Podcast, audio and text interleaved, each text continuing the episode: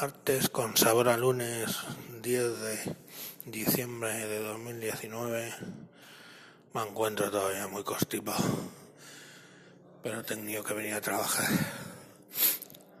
Eh, me encuentro poco fatal. Así que os voy a hablar de que cada vez hay más posibilidades de que te llamen facha por cualquier cosa.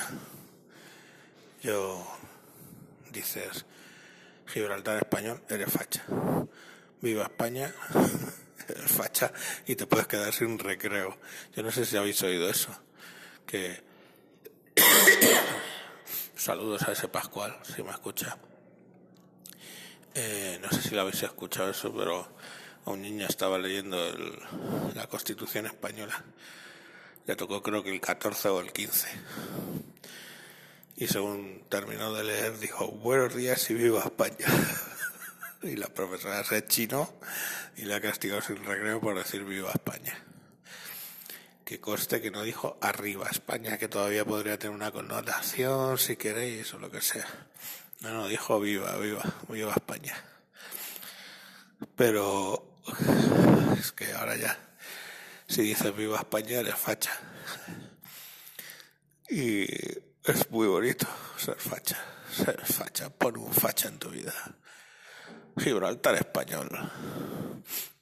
Coño. Joder, qué malo estoy. Yo creo que tengo fiebre. Os dejo con una reflexión.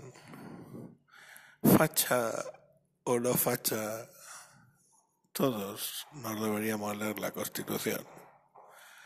Y una vez leída, quizá incluso aprendida, irnos al artículo 8 y llamar corriendo a algún familiar o conocido que tengamos de Cataluña y leerle el artículo 8 de la Constitución, porque si le jode el 155, el 8 te va a poner cachondo.